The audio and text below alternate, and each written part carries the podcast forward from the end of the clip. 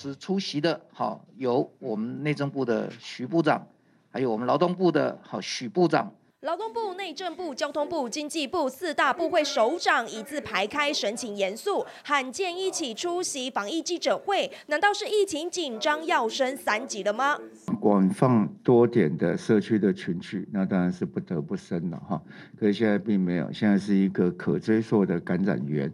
陈时中强调，还没到要升三级阶段，不过确诊创下本土新高，加上春节连假即将到来，原本二级警戒到二十四日，现在指挥中心拍板，二级警戒不仅要继续，防疫更要大升级。包括双铁、客运、船舶等大众运输，周日起车厢内禁止饮食。超商、超市及餐饮业虽然没取消内用，但要严格执行十连制量体温。另外，也因雅旭爆出移工确诊，成为防疫漏洞。劳动部启动四大措施，公司聘雇移工五十人以上要全面快筛，违反规定就开罚。民选公职人员、政府人员禁止跑脱。宗教团体停办绕境游行、抢头香等活动。台湾最前线，别贵你啊！哈，你有发现到今天的疫情又再次的喷发出来？给他给了哦，本土确诊八十二哦，境外移入四十八，这个又再次的创新高。那从今天开始呢，像今天有很多来宾是民意代表，都不能跑团了。嗯，那你也发现到说尾牙几乎很多都几乎取消掉了。虽然说这次的疫情奥密克戎的疫情看起来重症没有很多，但事实上，如果染上这个奥密克戎病毒，仍然会有后遗症，而且对于经济的影响也非常大。明玉姐，听说今天这么多严重的原因都出现在桃园。是我们来看好，今天的这个本土案例高达八十二例哦，很多人看到这个数字哦，底下也惊喜了哈。好，那其中呢，这个呃八十二例里面呢，桃园的雅旭厂哈占六十四例，那高雄港呢哈是十四例啦哈。那其实包括雅旭跟高雄港，它其实最大的特色就是。都是没有十连制，这是第一个。那为什么这样讲啦？哈，我先从雅旭的例子开始讲。雅旭他那个不是有两个移工吗？哈，他一月十九号的时候呢，他去西提用餐，去中立的这个西提用餐，然后他没有十连制。那没有十连制，那我不知道移工他是不是因为看不太懂中文，所以他就就没有十连制。嗯。然后后来呢，他也没有去告知，他后来怎么会发现？因为他。不舒服嘛，不舒服，嗯、不舒服，然后哎，就叫他去做 PCR 裁检，然后一就发生确诊了。然后后来，然后后来呢，他也没有去告知啦。哈，那当然后来就是开始就就一路追追追，才发现说啊，原来你有去习题。所以今天内政部呃，今天包括这个呃卫福部啦哈，陈时中才会讲说，如果你未来餐厅哈，你再没有实那个就是再没有落实十连制的话，那以后干脆。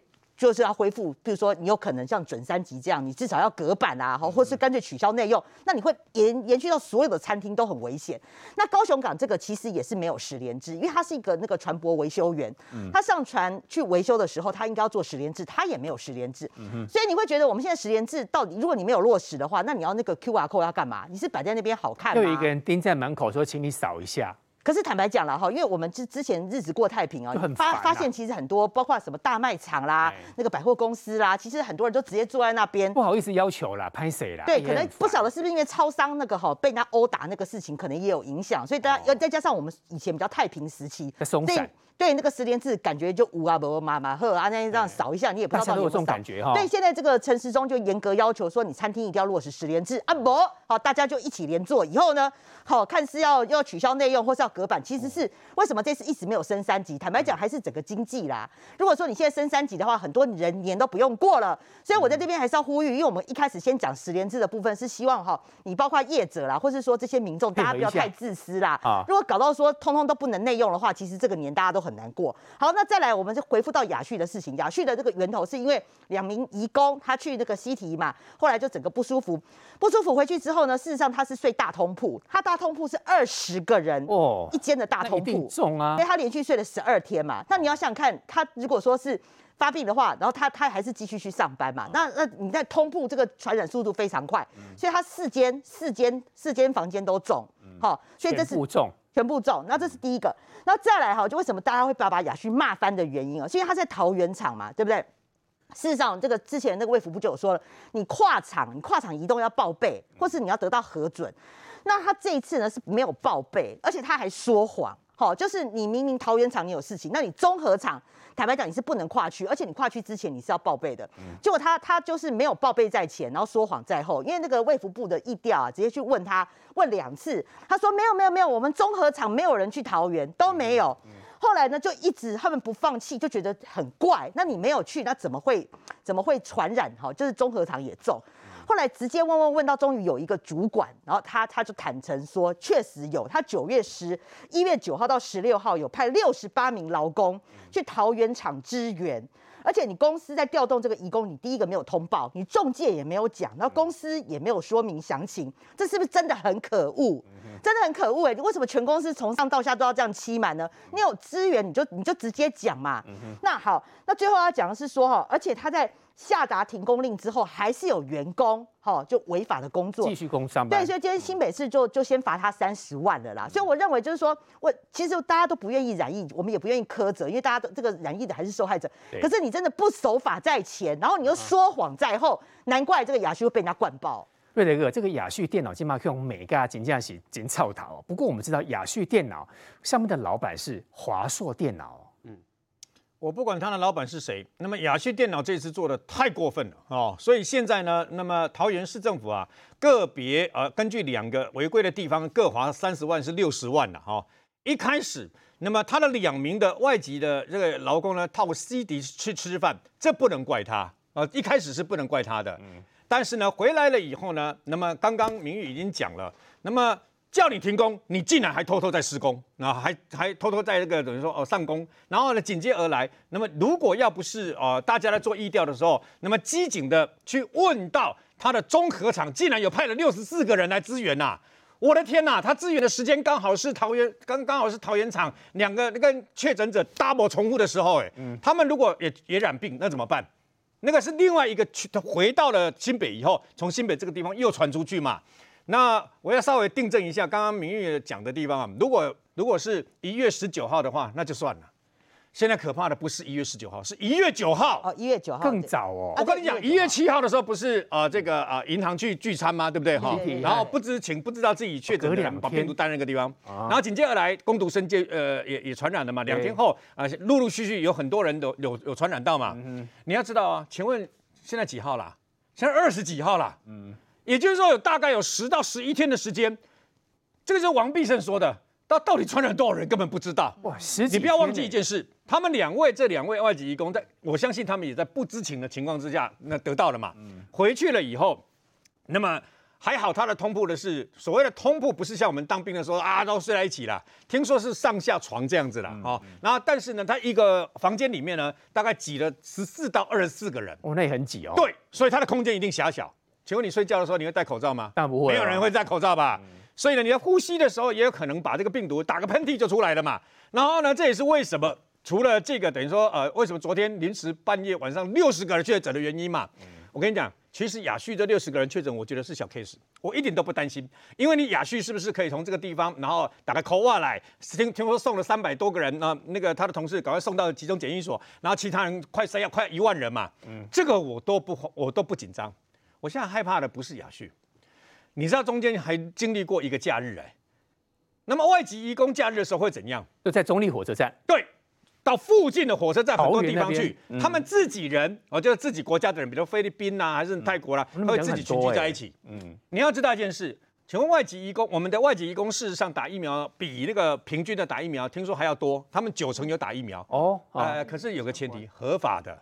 哦，那个非法的就很难抓了。请问全台湾的非法的逃逸的相关的外籍移工有多少人啊？查不出来。外籍看护跟外籍移工加起来吓死你啊，几十万人呐、啊！哦，那我问你啊，这些人怎么办？他们会和在一起的时候，嗯、我们可以掌握了，这些都没有，我们都不怕。最怕的是黑数，因为出去以后，这个奥密克戎又很很很又很可恶嘛。为什么？哎，到处乱传嘛，很会传的。所以呢，现在担心的事情是这样。嗯，各位。就在刚刚晚上的时候，传来一个更可怕的消息。台北市有一家五星级大饭店的厨师，那么他的家人确诊，现在证实他也确诊了。嗯，所以有一个本来要去参加那个尾牙的那个呃市长就不敢去了。你是说圆山饭店呢？就不敢去了。那我问你嘛，他是故意的吗？他不是故意的，不是故意的啊。这厨师不是故意的嘛？可问题是因为这个病毒的特性就是它的传染，它很传染力很可怕。高雄那一位爸爸身体不舒服到医院去，这了一下。看等了看诊这样三十分钟，传染给旁边三个人。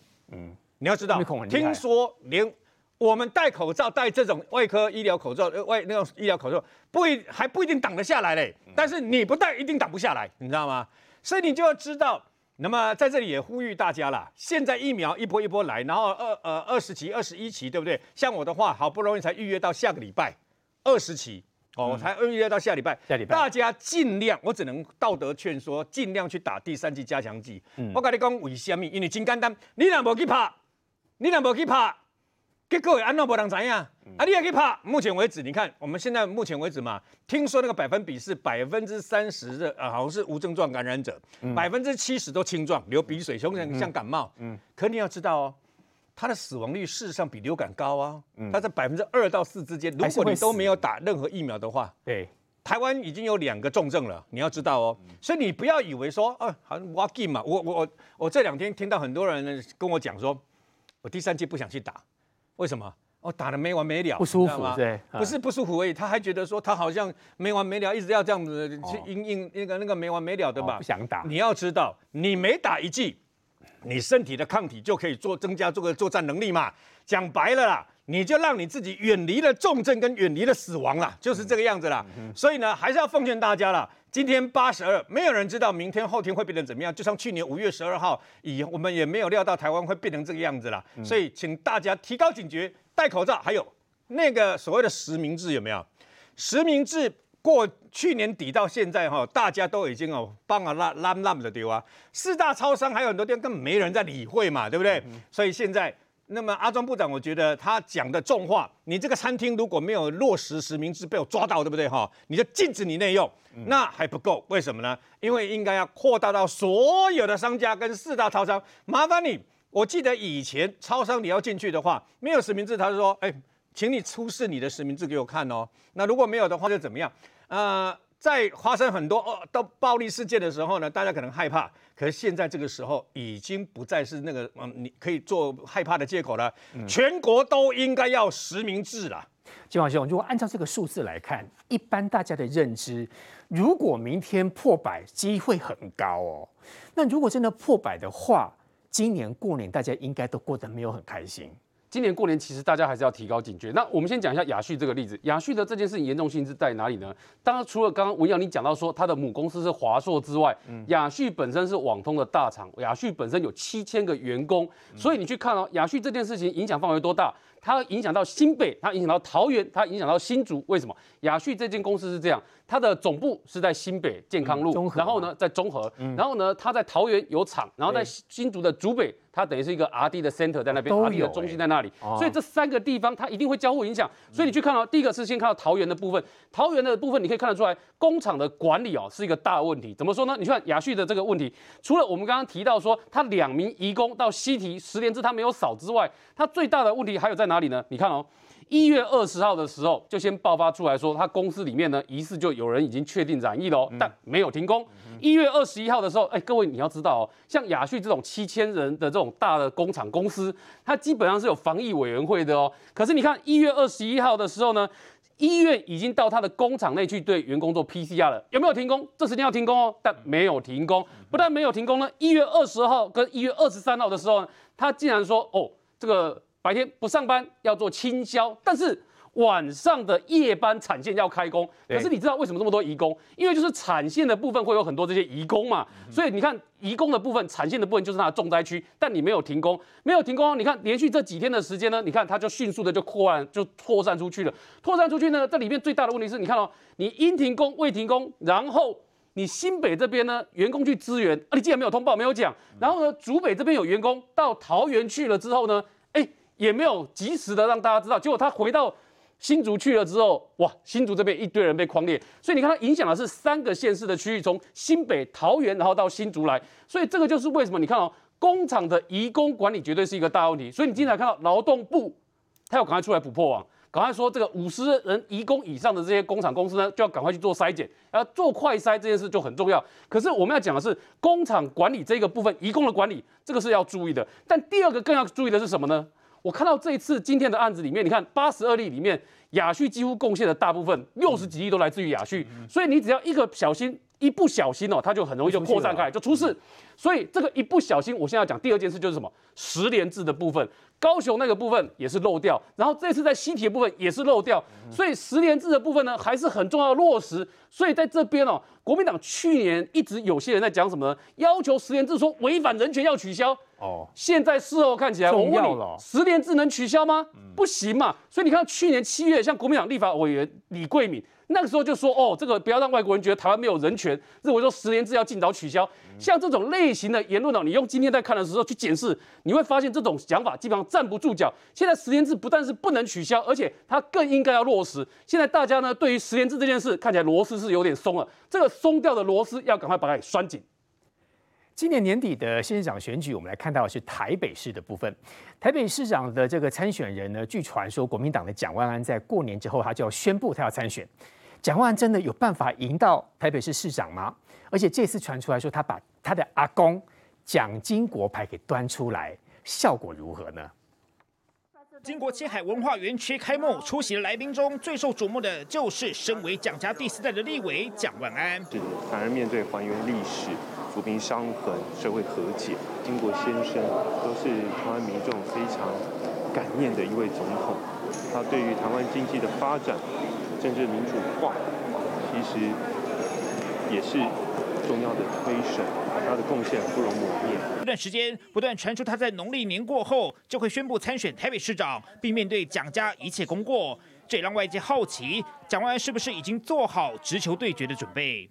今天来这个开幕仪式啊，算是您直球对决第一战。我想就是受邀，然后今天来参加。经国七海文化园区的开幕典礼，攀能攻占首都市长宝座的蒋万安，蒋家光环是否还是祸？肯定会是年底选战的焦点。好，我想请问北部人，先请问明玉姐，好了，在台北如果蒋万出来要要要出来选，当然有什么蓝白河啦、白蓝河，很多这种议题啦。不过我们现在讨论一个，他的阿公蒋经国对他到底有没有帮助？嗯，我 这个问题到底有没有帮助？好，那只是说蒋家到底是资产还是包袱？不过资产也有正资产、负资产。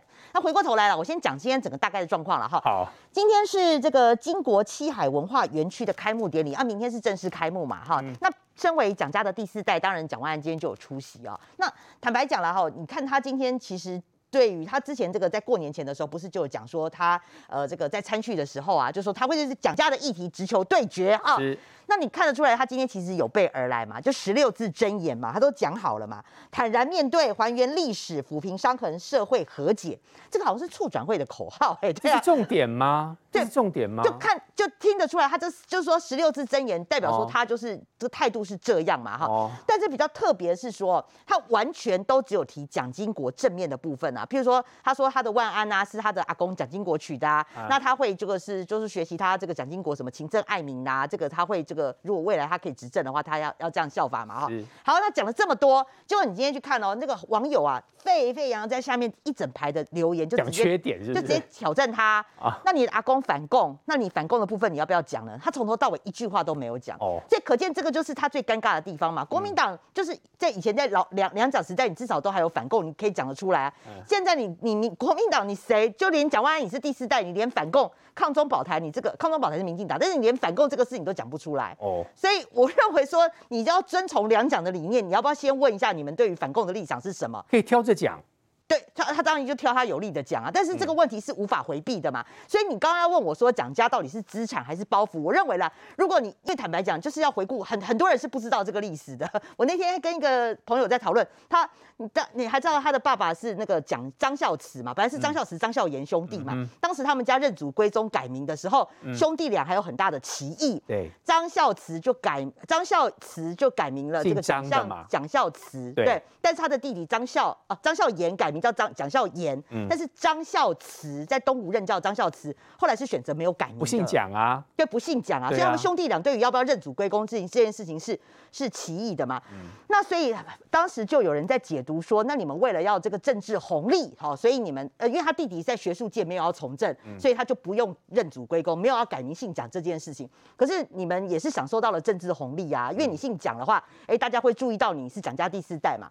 所以回过头来，我要讲的是说啦，当你想享有政治红利好的时候，好，你都只会讲一些啊好的话。那事实上，你们家的威权统治呢？你们二二八呢？哈、哦，你的这些对、嗯、这个你都不讲。那最坦白讲，你根本没有坦然的面对历史啊。嗯、这些事情你都只挑好的讲。那那事实上，你们那我们现在处长会在干嘛？嗯、对啊，所以我觉得说，第一个啦，反共的这件事情是他无可回避的啦。嗯、第二个，我认为他今天只有部分 touch 到，他并没有真正的完全面对历史。嗯、我觉得这个如果是他未来正式要参选的时候，蒋家的议题对他来讲还是蛮沉重的一个包袱啦。请问瑞德哥。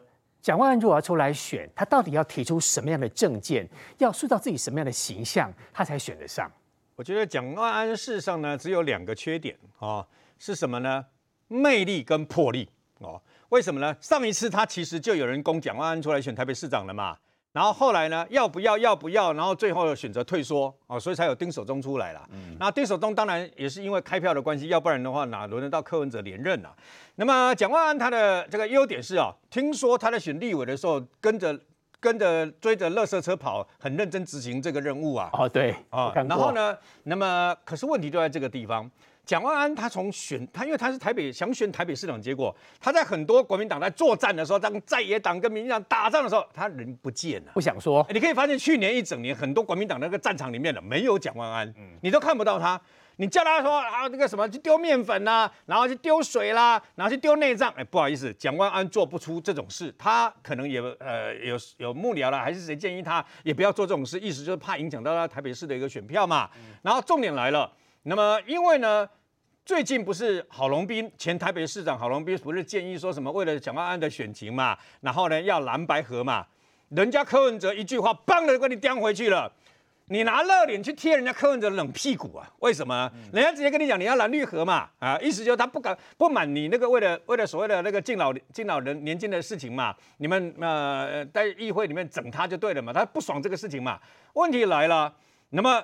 我请问你，有人一直在质疑说，哦，黄珊珊会被这个呃柯文哲啦，或怎么样啦，是不是蓝白合就把放弃掉？是不是？我问你啦，黄珊珊为什么要被以后可能的蓝白合，或者是说被所谓民众党的主席啊柯文哲给做掉？我才不要呢！我当然不要啊！为什么？嗯、因为你已经讲白了，十二月二十五号以后，你柯文哲什么都不是啦，你连舞台都没有。你要选二零二四年的总统，我讲坦白，你还要看其他人的这个脸色呢，你知道吗？嗯、你如果不能成持续的话，你虽然拥有百分之五的这个过门票可以选总统，但事实上你要选上的几率是微乎其微嘛。嗯，所以蒋万安现在哦，不要以为民进党就一定没有机会，因为很简单。嗯民进党跟国民党事实上在台北市都还有他至少百分之三十五以上的基本盘，就看谁能够把中间的吹过来。那现在呢？请问黄珊珊是跟柯文哲是拉到绿营的选票多呢？那么还是拉到蓝营的民众的选票多呢？应该保证吧？很明显的嘛，对不对？为什么？如果在过去的话，他可以骗绿营的这个呃支持者嘛。啊，现在他大概我看连一票都骗不到的嘛。啊，他拉得到的是那么蓝营的支持，要不然的话，为什么郝龙郝龙斌要说？要蓝白河嘛，所以蒋万安事实上呢，他他一定还会根据，哎，其实我觉得政治人物很很有时候很虚伪，就这样，还要等过完年再宣布，他现在宣布就好了嘛。哦，谁全天下谁不知道他要选台北市长嘛？还要等个过完年，等个过场还要宣布的，太无聊了。这位议员你怎么看？因为在台北市吧。嗯。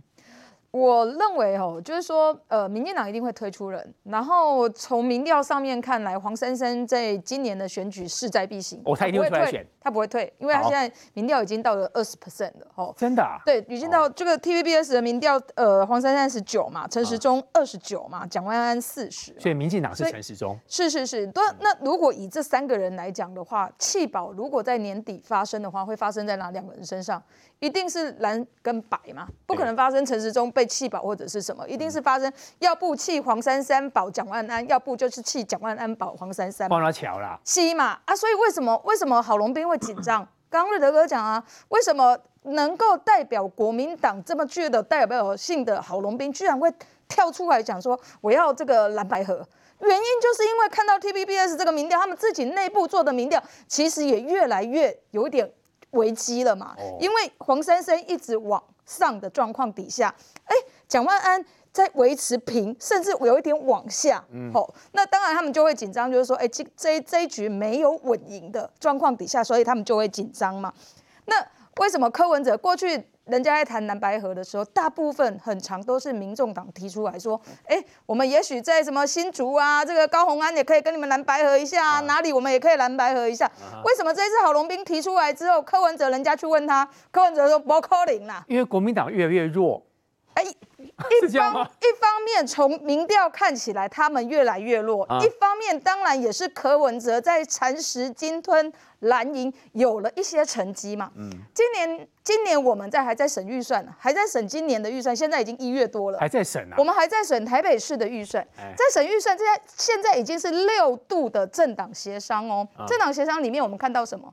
国民党跟国民党自己在杠哎，有一批国民党在帮忙。柯文哲护预算，是有一批国民党在帮国民党挡预算，哎、uh 在帮柯文哲挡预算。为什么？他说柯文哲今年度编了很多的预算，都是在准备帮黄珊珊选举，国民党自己分裂了啦，做了很多的行销。Uh. 所以国民党的人就说：“你们这样子做太夸张了。”另外一群国民党说：“不不不不不，我刚刚一周在战啊战啊战啊。Uh huh. 所以我们拖到现在还在审预算，所以你也也因此你可以知道为什么。柯文哲现在底气足啊，足说你要跟我蓝白合不可能，我在台北市不跟你合。第一个，我民调已经上来，因为黄珊珊从去年年中的疫情，他的表现得到台北市民的一定的肯定。好，但在这个时间，蒋万安在做什么？嗯，蒋万安完全不见。他在所有的包含呃疫苗啊，或者是说疫情啊的评论上面，完全看不到他的表现，包含在公投上面也看不到他的语这个评论。在中二选区的补选，在所有的国民党提出了什么罢免案等等，全部都看不到蒋万安，他全部躲起来了，因为他要一做一个太平官，所以没有他的表现，所以他的民调就慢慢的往下，在国民党的民众党的心目中，他就一直往下。嗯，那黄珊珊一直起来的结果，当然就危危危及到他嘛。然后再加上柯文哲对民众党蚕食鲸吞国民党，其实不止台北市的，就我所知道，很多其他县市，新竹。是他很多的提名的的这些候选人，这些议员候选人，听说也有，全部都是国民党的嘛。哦，所以这个这个柯文哲现在底气足了，然后，所以这个我我认为蓝白河也许。会变白蓝河，国民党越往越往下走，柯文哲为了自己二零二四要跟国民党一拼的结果，他才不要跟你合嘞。对我为什么要跟你合？我的比你卡多，是你要来求啊！就像郝龙斌，你现在你要来求我一样，嗯、现在是你国民党要看我民众党脸色，不是我柯文哲去看你国民党脸色啊。袁志议员好久不见哦，想听听看您认为国民党到底应该如何走年底县长这一局？其实年底县。我我觉得县市长的选举还是蛮吃候选人个人的啦。Oh. 你看，二零一八年那一年，民进党其实因为中央执政嘛不好嘛，所以整个大海啸，那那时候寒流嘛。可是民进党有几个县市长连任的哦，还是都选的不错哦。像基隆的林佑昌，基然后新竹林志坚，然后桃园的郑文灿，其实都连任，而且的赢的票数都不少。代表就是说，县市长自己表现，其实还是选民投票的一个很重要的意义。那如果我们聚焦看蒋万安，你怎么看？蒋万安，我觉得他是因为根据现在的民调来讲的话，他还是领先嘛。那那个 T 台的民调，他他是有好几组对战组合。像如果国民党是推罗志强的话，其实就输，还输给黄珊珊哦。嗯，那这个可以看得出来，就是黄珊珊的票就是随着国民党推什么候选人会移动嘛。哦，如果是蒋万安的话。蒋万安就赢黄珊珊，而且还赢不少，所以我觉得蒋万安他个人还是有一定的号召力啊。那他是有几件事情要先处理的，比如说第一个就是他对于他蒋家的祖先的态度，因为他之前曾经有一次要推那个转型转型正义相关的一个条例嘛，有引起一点轩然大波了。他想要走比较中间呐，他他好像就是说什么要把一些就戒严时期什么。政府不当取得人民财产，什么要还给人家吗？然后要长会在做的不是吗？对，那时候他有提一个案子，然后他他要把那个案那个条例的名称本来叫什么戒严时期，巴拉巴拉巴拉，他要把它改成威权时期，巴拉巴拉。那戒严改威权，威权，那那你不就是承认说你的总那个你的祖先是威权时代？那其实那时候蓝军的人会就说，有时候觉得说，你怎么连自己的祖先好像都没有护航？什么有有一点比较偏向绿绿营的一种说法？那你怎么看威到底是要威权还是要戒严？不是，因为我觉得今天那个蔡英文总统也有讲嘛，因为蔡英文总统有有去参加那个七海那个金国文化园区啊，他就说其实讲金国他有很多面向嘛，他一方面他一方面是大家可能认为当时是比较威权，另外一方面他在风雨飘摇的时候，他也是奠定了台湾就经济的基础。蔡英文总统其实说的还蛮平和，他所以他说历史，他说评价就要要求历史去评价，所以但我们国民党当然都比较认为说。比较看重在蒋经国他对于台湾的贡献正面的部分，比较正面的部分嘛。那你在你身为就是蒋家后代，又是国民党的人，你怎么会讲的好像比较偏重绿？那把蒋经国端出来，对于蒋万安的选情有帮助吗？我我觉得多多少少，像他今天的态度，我跟你讲，他今天的态度是比较比较肯定蒋家哦。他今天他对比较肯定哦，他特别讲说他的名字万安，万安就是蒋经国取的嘛，他就说这就是不能忘本。对，我我觉得他今天是都站在肯定那一面。哦，那民进党其实民进党对蒋家的态度也都也都不一样嘛。今天段宜康就出来骂蔡英文嘛，就说莫名其妙，他说你一直推转型正义，你却去肯定蒋经国，所以所以大家彼此之间都都会有这个问题。但是我觉得蒋经那个蒋万安今天表现还不错。那蒋家的问题他把它处理好，然后接下来这个蓝白河的问题，我是认为不需要笑想去跟柯文哲合啦，因为。他不会退啊，那个黄珊珊不会退嘛，他全台湾县市他可能都会提人，因为他有议员嘛。嗯，那他不会退的情况下，你一直说那来合吧，感觉就有一点长他人志气，灭自己威风了。你不如就是自己壮大自己。那以前在三角都的情况之下，国民党也有赢过了，就是马英九、王建煊跟陈水扁那一次，所以靠自己也不一定会输了，对。如果蒋万端出蒋经国牌，对于自己的选情真的有帮助吗？稍后回来还有宜兰县长林姿妙的这个涉贪的风波，现在传出说怎么会找酒驾的之前的官员来代替之前出包的处长位置？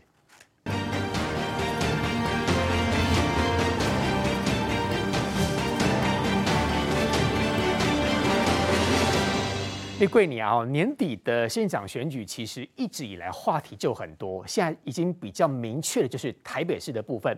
那国民党真的只有蒋万安可以出来吗？让不让啊吗？那民众党还是真的就黄珊珊吗？那民进党确定就是陈忠部长吗？哎，应该这样讲，就是在民众党的部分确定是黄珊珊，只是黄珊珊会不会入民众党这个差别而已。因为黄珊珊现在挂的是亲民党籍，而且据我所知，黄珊珊一直不愿意就是改挂民众党的党籍。那柯文哲这件事情上面应该会尊重黄珊珊。然后各位再去注意一件事情哦，这个郝龙斌为什么要讲蓝白河？其实他应该有注意到一个状况，就是投给黄珊珊的人有很大一部分。他并不会像啊，这个有一些人讲说会出现弃保的状况，会有弃保，但是不会像他们想象中这么多。所以也就是因为这样，所以他很担心黄珊珊如果票拉高了之后，会影响到蒋万安。所以郝龙斌跟赵少康这些人才要出来讲说，希望蓝白可以合。但我们要讲到回归最现实的政治上的问题是什么？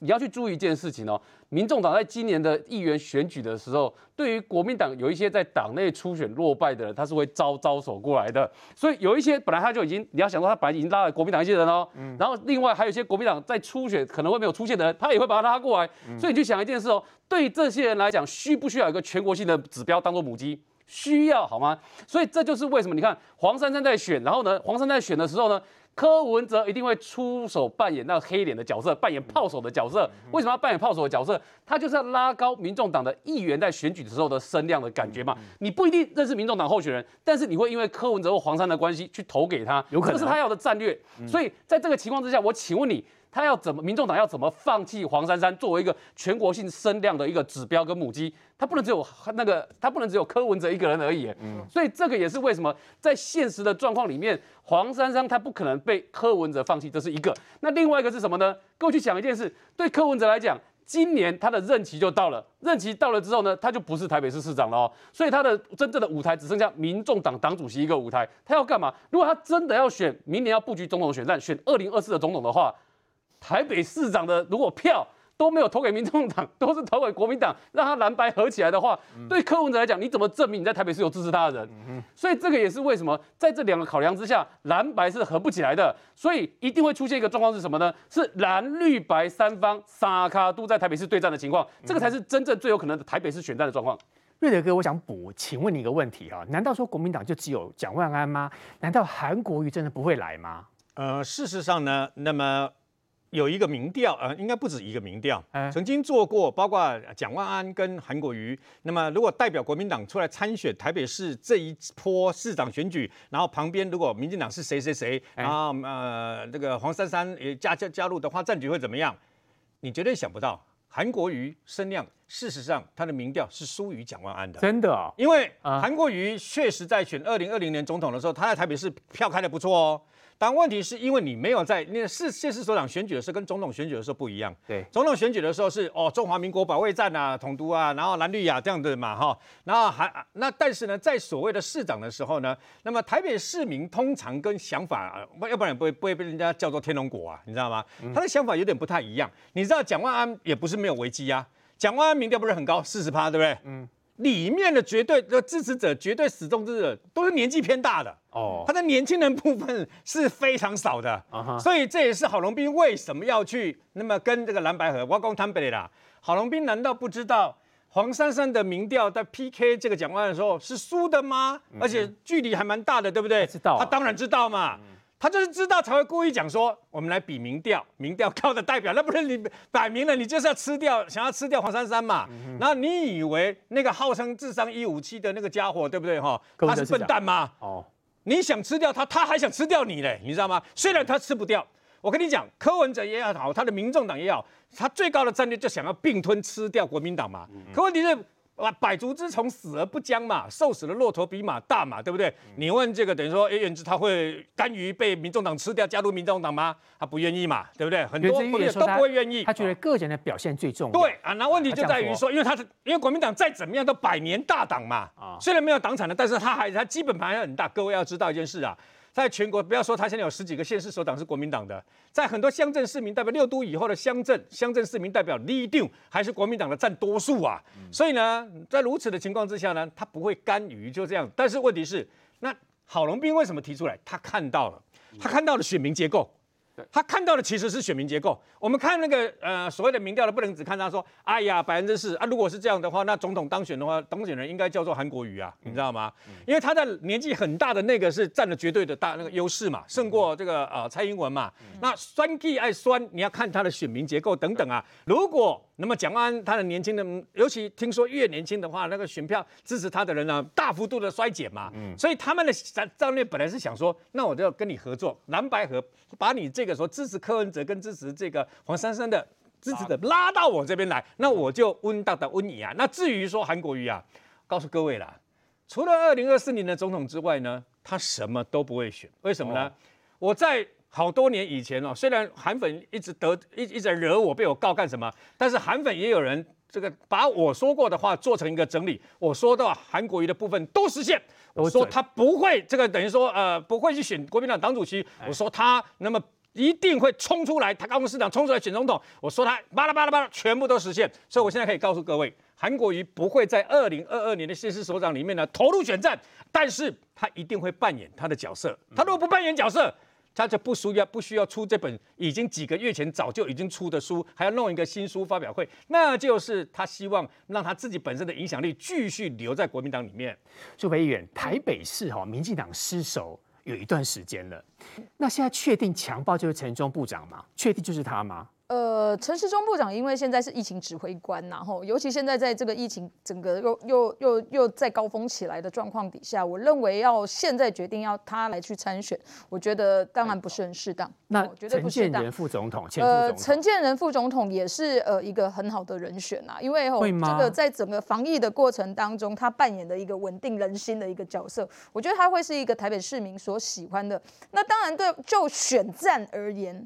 这样子的林佳龙前部长，就是包含呃林佳龙部长，当然也有人在提嘛。那包含之前的林佑昌市长也有意要来要参选，但现在目前因为我们整个这个呃所有的县市长的提名都是在这个农历年之后才会来运作，然后那台北因为是这个政经，然后也是一个媒体中心，台北市的选举都是全国瞩目，而且台北各。各个政党都想要把重兵放在这边，因为是一个好的母鸡，它会带动整个全国县市长，更是议员的整个选情。对，所以如果台北台北如果就就有记者来问我，台北国民党推蒋万安很无聊，黄珊珊。很无聊。如果再推一个温和的陈建仁，哇那整个选情就会变得很像白开水了。陈建仁前总统、副总统、陈世忠部长都还蛮温和的啊，林佳龙部长也没有很呛啊。所以这就如你刚刚问瑞德哥，就是说可不可以？可不可以？国民党可不可以派一个韩国瑜来选？对，如果韩国韩国瑜不管到哪里都会是焦点啊。其实不一定在台北市啊，是吗？对啊，啊，所以的博柯林嘛，不过我被共有的情况。蒋万安为什么会被看出来他真的是有有危机的原因，是因为他曾经民调其实是高的，将近百分之五十，五十 percent，人家觉得他适合当台北市长，现在已经往下走到百分之四十。然后相反的，黄珊珊是从个位数拉到现在将近百分之二十，所以他有可能在国在这个呃整个呃农历年后。他如果继续担任副市长，台柯文哲继续加码行政资源下去，他有可能就这样就在飙高了。有可能哦。对，嗯、所以你到时候你国民党就会受制于他嘛。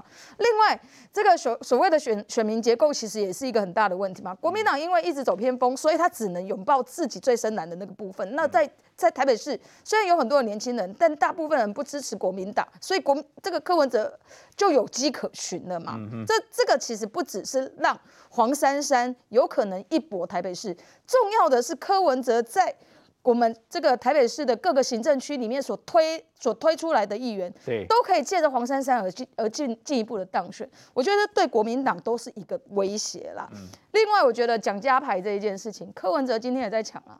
今天这个七海园区是台北市去花钱去做的，嗯、所以柯文哲，你蒋万安抢蒋经国。你之前还骂过蒋经国嘞，我柯文哲是把蒋经国的七海园区所重塑起来，哦、是谁的？他抢，是我民众党努力在台北市做起来，算他的。对啊，所以你看柯文哲不管在哪个地方，在在都在跟国民党抢票啊。嗯。稍回来来看到是宜兰县长林姿妙涉入了这个涉贪的这个案件当中，那之前这位建设处的代理处长吴朝琴就被收押嘛，现在说要请这一位宜兰县的政府参议李新泰来接，不过这个人争议也很大，是不是也是因为选举操作？他去年因为酒驾被拔官，现在又回来当官，怎么回事？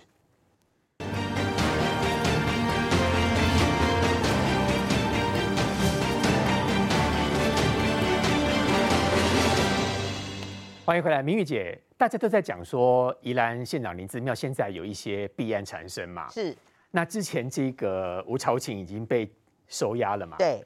换来这一个又引发很多的讨论呢，因为我们大家说酒驾零容忍，那问题是他因为酒驾被拔关，现在又回来，就有人说秋公啊，是不是魔狼仔、魔灵仔，到底怎么回事啊？坦白讲，林之妙现在风头上，他应该要步步为营哦。那他应该用人这个什么都要小心，不要再落人话柄。可是非常奇怪哈，第一个这个吴朝琴他为什么只能做代理？因为他没有受过检任训练，所以等于说他资格不够哈。哦、那所以代理处长你本来只能做一年，一年之后呢，他吴朝琴因为吴朝琴是林之妙的心腹嘛，所以你总是要有个地方摆嘛。他从呃罗东镇长就一直跟着他嘛。好，那代理处长我刚刚讲了，他为什么一直不能变正式的处长？是因为他资格不够。那代理处长规定只能做一年，所以一年的时候呢，他把他调去做参议，然后先让这个李兴泰来做处来来做这个建设处的处长。没想到李兴泰才上任不到九个月就酒驾出事，而且他酒驾是在他家的附近跟一台轿车有相撞哦，有出事哦，不是说我们路边这个酒驾被测到，不是，他是因为有出事，后来才发现被酒驾，就他酒驾被拔关，然后又把他调任参议。那坦白讲，我们现在的这个氛围就是酒驾零容忍。最近法务部还在又在修法，要把它修重嘛。那所以等于说，整个国人对酒驾的观感是非常差的。嗯。那尽管吴朝琴他贪贪污被收押，可是你怎么会再找一个酒驾？还而且这件事情是不到四个月哦，不到四个月就让他又再回任。嗯。那我两个问题嘛。第一个，那你你那个县政府的态度是什么？现在全国都在酒驾零容忍，结果你带头去找一个有酒驾的再来回任，嗯、那你是连观感都不要了吗？所以我觉得他非常非常奇怪。哦、那第二个啦哈，就说那你整个县政府是都没人才了吗？就像你那个标题写的很好啊，依然没人才了吗？哦、你找一个酒驾代理前那个来代理，所以第一个我觉得建设处这个位置其实蛮重要的，嗯、但是他总是用人为亲。你用第一个，你用吴朝琴，吴朝琴尽管资格不符，但是你就一定要让他带嘛。嗯、那事实上李新泰下来的时候，吴朝琴才回任，嗯、等于说二度的再来代理处长，嗯、等于说这个建设处你就是非要吴朝琴不可啦。嗯、李新泰只是来帮你过个水嘛。对。那所以吴朝琴到底跟你有什么巴级的关系？你就是你的心腹，所以你一定要让他做建设处，让我们最后不禁怀疑说，你建设处是是有什么好处？你一定要让你的心腹非坐到那个位置不可。因为一定有什么好处？他要这样想。对啊，你要让，因为他是二度二度代理，因为代理只能一年嘛。Uh-huh. 那等于说吴朝琴是二度代理了啊。Uh-huh. 那你这建设处一定有什么不得不得的地方，你就非要让他来做，尽管他资格简历都不符，你还要让他代理处长代理这么久。袁志远，照这样看哦，包括我们刚刚讲说台北市市长的选举，还有包括宜兰县县长的选举，好像国民党真的很不妙哦。也呃，我我是知道民进党就是民进党现在锁定宜兰嘛、云林啊、台中啦，然后要稳住桃园呐。然后他们觉得在这几个县市是可能是比较有机会的，锁定宜兰，把宜兰宜兰还有云林、云林、云林把台中、桃园、云林国民党也认为自己本身哦，云云林、云林哎，你看那个苏治芬现在就抓着那个云林张家打嘛哈，而且民党民进党现在策略很简单，都是找之前的县市县长或市长来打我们国民党现任的市长或县长，所以打林志妙的人是谁？陈金德啊，现在现在都是前任的宜兰县代理县长陈金德，现在。都在媒体上面举了很多例子，但是因为那些涉及到宜兰的很多细节啊，都市计划什么之类的，就是说有的时候第一时间宜兰县政府也没有把最有详细的资料提供出来，嗯，所以就会让大家也搞不清楚状况，东猜西猜，东猜西猜啦。那我的了解，宜兰县政府最近应该是会把整个都市计划的状况，可能会择一天过过几天就会做一个很完整的说明，因为这毕竟这里面牵涉到太多专业的讨论，县长要出来讲清楚吧。应该应该是要，或者是他们的秘书长，秘书长是最了解整个区段征收的不然这样子一直贴标签，到时候他年底要选举，他会很辛苦哦。那当然，那是那是当然的啦，所以一定要因应准备啦。那我们现在国民党的人也一直要，就是请我们党中央要去整合这些资讯啊。哦，因为有的有的它不是政治议题的，有的是市政议题，你知道市政议题实在是是有点细啊。那、啊、这个就需要一旦县政府，他第一时间把资料提供出来。就像这个李新泰，我们也不可能认识他嘛。但我刚刚查了一下他的资料。他其实学学经历都还蛮完整的啦，他是海洋大学的硕士嘛，然后在宜兰县政府也经历很多局处，所以是因为这两位都是林姿妙县长的亲信，我觉得我觉得也不见得啦，可能是说因为吴朝琴忽然之间被收押，他总是要找一个代理啦，那代理就不是正式的嘛，那也许待一段时间，他就会利用这个机会去找一些人才来补嘛。其实这个在政府机关是很常见的状况，就是说临时出缺找人代理，然后。去去寻觅适合的人才，嗯，那他也是用参议去带嘛，也不是说直接让他当建设处长，我觉得这是一个权宜之计啊。